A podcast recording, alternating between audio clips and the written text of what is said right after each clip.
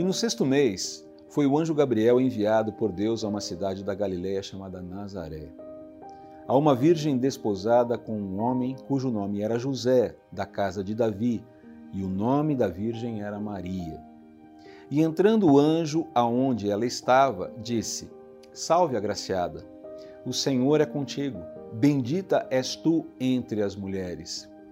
E vendo-o ela, turbou-se muito com aquelas palavras e considerava que saudação seria esta. Disse-lhe então o anjo: Maria, não temas, porque achaste graça diante de Deus. E eis que em teu ventre conceberás e darás à luz um filho e por-lhe-ás o nome de Jesus. Este será grande e será chamado Filho do Altíssimo. E o Senhor Deus lhe dará o trono de Davi, seu pai, e reinará eternamente na casa de Jacó, e o seu reino não terá fim. E disse Maria ao anjo: Como se fará isso, visto que não conheço homem algum? E respondeu o anjo: Descerá sobre ti o Espírito Santo e a virtude do Altíssimo te cobrirá com a sua sombra. Por isso também o santo que de ti há de nascer será chamado Filho de Deus. E eis que também Isabel, tua prima, concebeu um filho em sua velhice, e é este o sexto mês para aquela que era chamada estéril.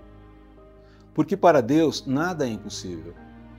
Disse então Maria: Eis aqui a serva do Senhor cumpra-se em mim segundo a tua palavra. E o anjo ausentou-se dela. Você pode estar se perguntando: Ei, André, esse texto é da mensagem do dia 17 de dezembro, aquele dia maravilhoso, com aquela cantata sensacional. O que esse texto tem a ver com o culto de passagem de ano? Calma, eu vou te explicar rapidamente. Eu retomei esse texto, mas eu quero focar apenas na resposta de Maria a Gabriel diante desse anúncio maravilhoso feito pelo Senhor a ela, através desse anjo. Eis aqui a serva do Senhor. Cumpra-se em mim segundo a tua palavra. Eu não sei se você parou para pensar naquele dia 17, quando nós mencionamos, quando nós falamos e refletimos sobre esse texto, sobre as implicações para Maria diante dessa anunciação. Maria deveria ter no máximo 15 anos, era uma adolescente. Provavelmente já vinha sonhando com o seu casamento, com o seu prometido, com José. Havia planos, provavelmente, na mente daquela moça, na vida daquela menina. Imagine só os sonhos de alguém que vai casar. Os planos, onde vou morar, como vai ser a minha vida, esse encantamento com o, o vir a ser, os sonhos de uma menina que está prestes a se engajar num relacionamento com um homem que provavelmente respeitava e já amava.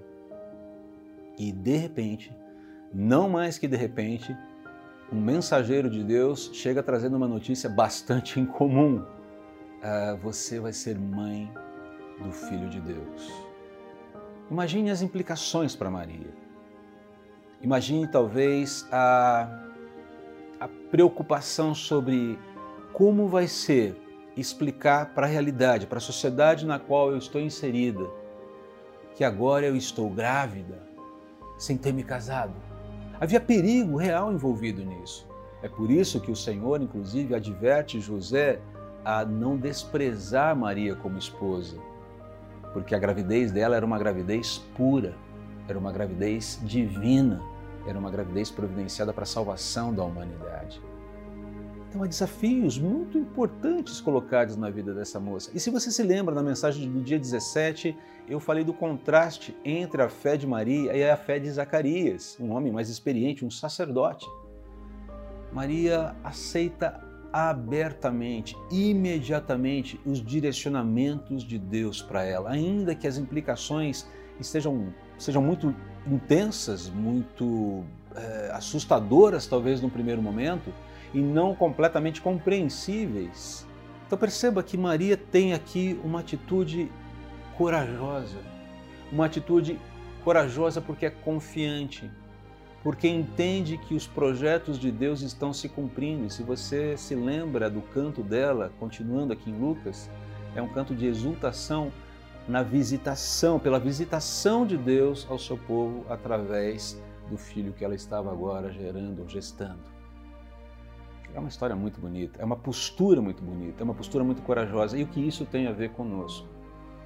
Amanhã começa um novo dia, ou melhor, um novo ano. Dia, mês e ano. Quais são as nossas disposições diante das intervenções de Deus na nossa vida? O que vai acontecer? Qual vai ser a sua resposta quando Deus bater a sua porta te dando uma notícia inesperada? Talvez seja uma notícia maravilhosa como essa, ou do mesmo tipo de maravilhamento que essa causou. Talvez seja uma notícia não tão boa, inicialmente. Talvez seja uma notícia que traga algumas implicações imediatas para a sua vida que te preocupam, que te inquietam, que te deixam assustado. Mas o que eu quero dizer para você é o seguinte, que não importa quantas intervenções de Deus venham em nossa direção, especialmente no ano de 2024, que promete sim ser um ano talvez desafiador. O que importa é que nós continuemos confiando no caráter daquele que nos trouxe até aqui. O que faz Maria responder dessa forma à vontade de Deus é a confiança no caráter de Deus. Esse Deus que prometeu e cumpre. Esse Deus que não nos abandona. Esse Deus que está sempre presente com os seus filhos, com a sua família, com o povo com quem ele fez uma aliança. É isso que precisa ser restaurado, recuperado constantemente na nossa mente e no nosso coração, para que nós prossigamos confiantes, cumprindo os propósitos que Deus tem para nós, ainda que as suas intervenções, num primeiro momento, nos causem surpresa, mas lembrando que Ele nos protegerá em todo o caminho. Se você se lembra bem, tão logo Jesus nasce, José e Maria precisam fazer um exílio voluntário no Egito porque estão sendo perseguidos a, o nascimento de Jesus, tão especial, tão fundamental para a nossa vida, trouxe sim desafios para esse casal.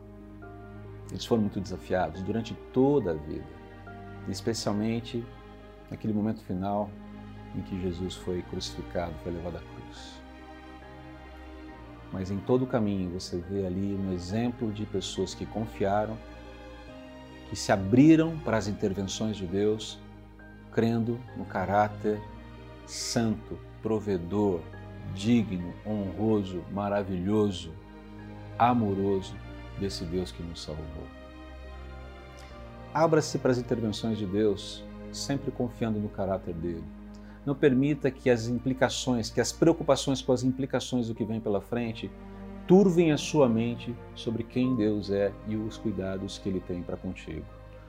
Quantas muitas bênçãos, diz e quantas são recebidas da divina mão, diz o hino. Continue contando as bênçãos. E lembre-se, aqueles que confiam no Senhor renovam as suas forças como as águias. Correm e não se cansam. Caminham sem se fatigar. Até os jovens se cansam, mas os que esperam no Senhor, sempre, absolutamente sempre, renovarão as suas forças que no ano de 2024 você tenha suas forças renovadas por esse Deus, que apesar das intervenções que muitas vezes nos assustam, sempre cumpre os seus propósitos em nós e através de nós. Feliz 2024.